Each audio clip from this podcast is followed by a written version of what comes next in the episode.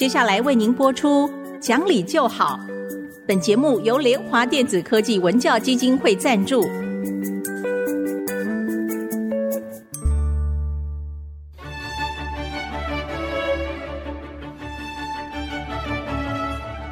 在日常生活当中，人们的不理性行为经常是隐藏在看似理性的包装和掩盖之下，很难被察觉。凡事讲理，所有事情就会简单的多。讲理的必要条件就是丰富的尝试。请听红兰教授主持的《讲理就好》。这里是 IC 之音足科广播电台 FM 九七点五，各位听众朋友您好，您正在所收听的节目是《讲理就好》，我是红兰。听众朋友好，我是田丽云老师好，好，田老师好，谢谢老师常常寄一些我觉得非常感动的，或者有一些非常精彩的影片给我看啊。就在昨天，老师寄给我的一个小短片啊，是菲律宾的一个大学毕业生。我觉得今天在节目中一定要介绍，让大家知道，因为这里面它凸显了一个母亲的重要，一个家庭教育的重要。我先简单的说一下啊，就是这个影片呢，一开始的时候是一个男孩子，他要参加大学毕业典礼。他要进场之前呢，连守卫都对他侧目，因为他其实只穿了只只有一个腰带加上一条丁字裤一样 这么简单的，应该是他的传统服装。是的，嗯，他在进去的时候，旁人都对他侧目，而他在走的这个一路上就要上台领取毕业证书之前，影片就开始回顾。嗯，当然当然是穷乡僻壤的孩子，是原住民的孩子。他很小的时候啊，有一天他就问他妈妈说：“因为被同学欺负了，嗯嗯、他说为什么我的皮肤啊、嗯、颜色跟泥土一样，所以别人都笑我好脏。嗯”结果妈妈回答他说：“嗯、老师，哦，他说心不干净才是真正的脏。”对，这句话好重要，觉得这看起来妈妈一定也是。没有读过什么书的这个一个妈妈，可是她可以说出这么诚挚的话来，是很清楚的。你心里面不干净才叫做脏。对。然后这个孩子慢慢长大，他进学校还是要穿制服嘛，可是他就不能常常换新的。啊，有一天他就问妈妈说：“我可不可以买新衣服啊？”结果妈妈回答他非常智慧的话：“是不是你隐藏你家里很穷，你不敢让人家知道你家里穷？”对。然后妈妈跟他说。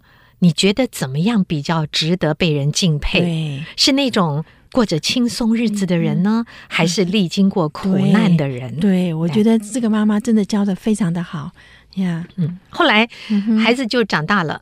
他就有一天烫了一个那个 像黑人的那个卷卷头一样哈，对 对对，那个穿这种衣服回家去，他妈妈说你干什么了？他说我这样子就跟同学一样了，对，同学就会注意到他了，所以妈妈又说了一句重要的话。就是你要改变你自己，去让人家看看见你，那真的就是不应该的事情，不值得的事情了。为了要让别人接受，结果你只好自己去改变。其实我们社会上有很多这样太多这种事情呢，就看到很多人假装有钱啊，就是有的时候去。偷父母亲的那个钱，然后就在学校里请请同学吃东西，这种假装有钱，哎呀，那真的看起来很难过。其实很多小小朋友里面也会出现这种状况，就是说可能不太自信，对，觉得自己不容易被肯定，对，他的团体里有没有都接纳他？小朋友最怕就是我不跟你好啊，我们大家都不要跟你好，对，所以他就会想办法怎么样融入那个团体。是的，那最辛苦的就是改变自己。对，我觉得我有时候想到改变自己去迎合别人，都让人心疼。对，真的是这样。所以在小时候的老师很重要，他必须给孩子自信心。嗯，哦，而不是说因为你跟人家不一样。比方说，每次都想起来我姐姐那件事情，她穿的绿制服外套，因为不是外面买的，是我爸爸旧的军医改的，就是罚站嘛，每天罚站嘛，对不对？被谁罚站？教官。哦，所以一直到就因为穿的不是买来的外套，对我们是。旧的军大衣是呢的嘛，但是外面的话是那叫什么 BG 的布做的嘛，就是它一样是 style 是一样的，但是它就是料子不一样。你知道，一直到我姐姐高中毕业，那因为她比我大五岁，后来我我进北语女的时候，我妈就说啊，正好她的外套叫我接下去穿，我姐那时候才讲出来说，妈不要，因为穿这个就会她就罚站三年嘛，所以好生气耶，我觉得这对一个。青春期的孩子心理上的伤害好大，很大。你看那个教官，就是你跟人家穿的不一样，那我们以前也会呀。你的鞋子跟人家不一样，袜子跟人家不一样，制服是一致性没有错，你一定要考虑到人家家里能不能负担这些东西呀。既然有这种状况的话，当然是以前的事情了。就就是说，老师很重要了，老师一定要顾到孩子的自尊心，不要因为他穿的跟人家不一样，就去就去排挤他，或者是就是惩罚他呀。不要因为任何小细节你觉得不对而已啊，就还觉得。这个孩子好像没有听话，对，对，所以这个电影好的地方哦，这最男孩子是第一个，他们菲律宾的原住民、嗯、那叫什么？我们都不、呃、阿埃塔人，对对，阿埃塔。第一个大学毕业生，而且是国立大学的毕业生。嗯好、哦，我觉得很重要的就是他的妈妈教他做自己。对，这个不要说他是一个原住民的家庭啊，嗯嗯嗯、妈妈又很年轻啊，可能生活的磨难在他身上都非常多，可是他教孩子说。你要只有接受自己，你才会走得远，走得长。对对，我们现在很多家长其实也都应该这样告诉孩子。对的，你让他勇敢的做自己，当然从旁边要把他扶正啊。可是要勇敢做自己。对，最主要就是孩子被人家欺负的时候，跑回家去，家里一定要支持他，让他知道说你没有比人家差啊。这个没有钱并不羞耻嘛。对不对？哈？没有比别人差，没有在外面怎么样受欺负，回到家如果有人肯定你，其实这孩子是可以站起来的。对，其实我我们可以脑补一下啊，有很多的家庭，如果孩子们回来说，呃，同学都穿新衣服，我也要，他很可能会挨揍哎，对对对，挨骂哎，一过去一定是这个样子啊，因为你不去考虑家里的经济情况，只会回家吵。可是像这个妈妈这样子告诉他说，穷不是耻辱吗？哈，真的，你穷有穷的过日子的方式，我不跟人家讨，我不跟人家抢。对不对？不偷不抢，嗯、这个就这就没有关系嘛。我们可能很多现在的家长都可以用这个做参考啊。是啊，这么有耐性的，在随时随地都会想到如何帮助他的孩子更好啊，这也是不容易的家长。这个家庭真的是影响孩子一辈子。对，这个影片最后就说了，家庭教育是一辈子的保护，嗯、他用了“保护”二字。哦哦家庭教育是孩子一辈子的保护，真的，你让一个孩子心理上健全、价值观正确、勇敢的、快乐的过一辈子，不管他的成就多大，那就是成功啊！对，真的是这样。而且，我觉得说，像我们小时候啊，台湾的确是很穷，而且大家都很穷，当然一定有班上会有有钱的人。可是，我觉得我们的父母亲都一再讲，不偷不抢。对，头就抬得起来。哎，我们常常听到这句话，因为你知道，在过去，父母亲在台湾是没有任何的资产的。我们就是空着手，白手起家了。对，小的时候，我和很多同学哦，我们是妈妈们会缝那个布鞋给我们，亲手缝的布鞋，那个扎那个鞋底呀。对，因为一年只能 过年时候买一双皮鞋，对，平常不可能，所以就缝布鞋，冬天会比较暖一点。对，我们彼此间也不会耻笑对方啊。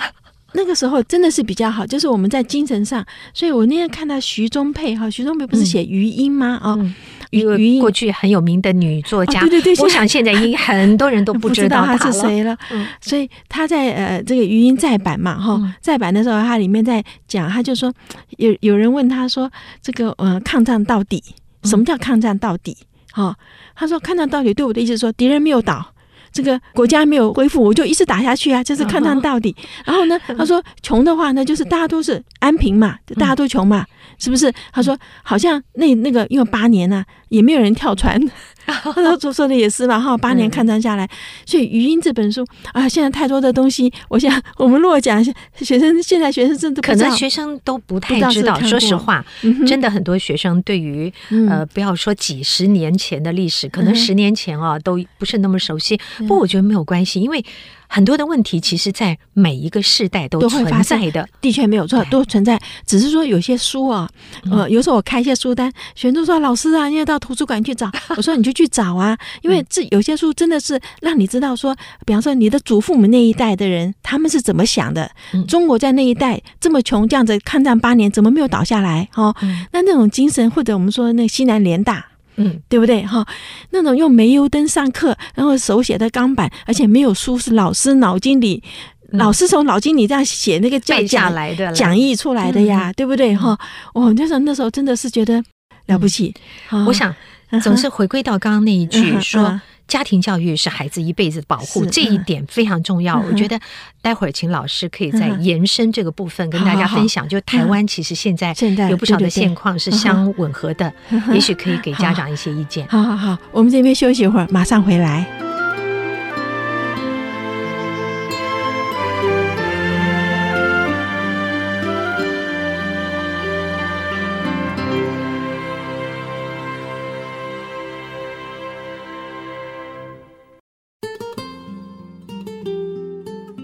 欢迎各位再回到讲理就好的节目，我是红兰。老师。刚刚讲到许中佩，讲到过去啊，西南联大时候，我突然想到，呃，前阵子我也收到一个小小短片啊，他讲的是梁启超，大概现在也有很多人不知道这个是谁了。梁启超呢，写给他的儿子和媳妇度蜜月的一封信，就是写给梁思成和林徽因，他们那时候结婚之后到欧洲去度蜜月，一个父亲呢就。不是说，哎呀，耳提面命的一些什么呃家规，不是，他是告诉他说，你到什么国家的时候，不妨看看什么，你想去什么地方，我建议你可以到哪里去，就你经历过的可能哪些国家，你去看什么，然后然后建议他说，如果可以，你不妨记记日记，回来对你将来什么有用。我看这一段的时候啊，其实我知道现在年轻人都根本不认识这些人了。而我在看的是一个父亲，嗯，一个父亲跟儿子之间，其实，在传统中啊是不会讲太亲近的话。可是为了儿子去蜜月，他忍不住的给他一些建议，而这些建议都是对他有帮助的。他非常温和简单的给他这样建议，我好羡慕这样的。亲子关系哦，对对，哎呀，现在真的是没有哦，因为现在手机的问题。因为假如我没有看到这篇文章，我是不能相信哈。就是这一期的《天下》杂志里面，他报道说，南投县信义乡仁和国小有个很好的老师叫吕家贤嘛，哦，吕老师就跟这个记者讲，他说，呃，二零一九年他的他是导师了哈，因为那那个学校很小，我去过，那一班只有二十三个新生，结果呢有三分之一。发展迟缓，哈，就是学习障碍发展迟缓，有严重的注意力缺失，语言词汇出奇的少。他说连跟人家互动都有问题，哈。他说怎么会这个样子呢？这个老师就大吃一惊。然后呢，他去调查以后，发现原来家长迷在手机上，根本就没有手机上瘾啊，就没有去管学生，哈。所以他说班上有一半的孩子呢有寄生虫。有摇虫哈，现在还有。对，我就看到说，我们小时候才会有听说这，现在可是因为家长安张嘛，没有去管，家长都在玩手机，对不对？所以呢，他说有孩子听力失常不正常，后来是因为耳垢太厚，没有清，没有清，耳垢清完了以后，听力就恢复正常了。卫生工作没有做好啊，吓坏了，说那这个孩子根本就野生野长啊，没有人在管了，然后家长都沉迷手机，孩子疏于照料。所以，连最关键的这种成长的时候，我相信那营养一定也不够啊，什么也那这个这种是孩子成长时候营养是这么重要的事情，卫生习惯、营养、学习态度，嗯，都没有在教啊。哎，这真的是让人会很惊讶，就是在今天的台湾这么一个进步，而且说实话是非常富足的地方，而且教育观念也进步的地方。可是手机哈，你现在去看。捷运上真的就全部低头在打手机，看手机。你知道那时候郑捷在捷运杀人的时候，就有人讲嘛，他说：“假如大家不要是低头玩手机，他刀拿出来的时候，有人喊一声也会逃命啊，也不会让他杀到四个人呐、啊。”我我没有在捷运上玩手机哈，因为我我每次很害怕坐过站，所以我眼睛会盯着那个上面的站名，很怕坐过头。看到很多人低着头在看手机，都不知道他们怕不怕说坐过站 了哈。那你知道，根据联合国哈世界卫生组织的研究，知道说从妈妈怀孕到宝宝两岁的期间，是孩子一生健康的黄金关键。他说黄金关键哈，包括幼年的时候，他的体格、智能发展、疾病的发生率。都是受到这个母亲的影响，所以母亲在孩子小时候真的是非常非常的重要。我们曾经在这个节目里面有讲到说，孩子小的时候啊，他很容易生病，因为他的免疫系统还没有发展完成嘛，哈。所以小的时候真的是最需要父母亲的照顾。那如果说父母亲，那尤其是妈妈，她自己本身的资讯不够的话，哈，对孩子是一个伤害。因为这篇报道里面讲，台湾每一年有三千位未满二十岁的青少女。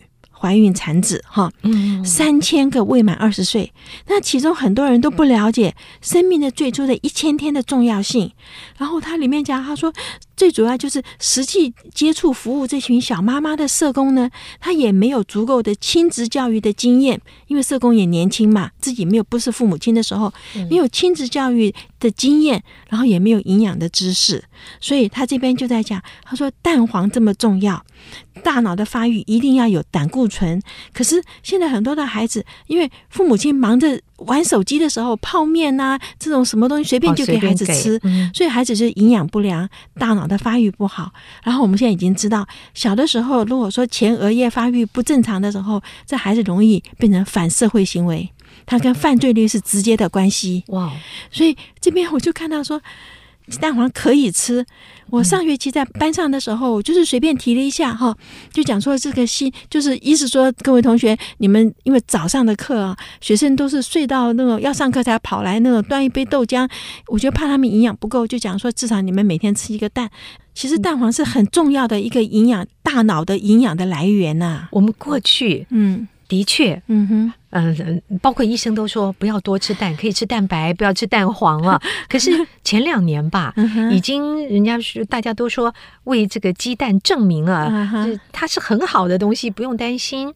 所以一天一般人吃一到两个都不是问题。我一天吃两个。因为我一天是讲，因为我我年纪也大了嘛，也很怕阿兹海默症啊，也那个也许我们平常也动脑嘛，嗯，所以我一天只吃两个。可是我很奇怪，就是我一到美国，那是一九六九年哈，我记得电视上有一个很好的广告，就是有一个人很漂亮的手在拿那个鸡蛋，然后说 Incredible Edible Egg，那时候是五分钱就买一打的鸡蛋哈，他说 Incredible Edible Egg，那我们那时候做留学生很穷啊，就是我一个礼拜只有五块钱美金的。伙食费嘛，所以我那时候就是开始吃蛋，因为那是个最、哦、最便宜嘛。这买一打的话，我们随便怎么样做都可以啊，是不是？营养，对。是。后来想说，嗯，说不定就是因为那时候有吃蛋，所以 那个 说不定哦。好，问老师，我想您所谈到的那个问题，就天下的报道啊、哦，恐怕不是吃鸡蛋就解决了而已啊。对对，那它其实。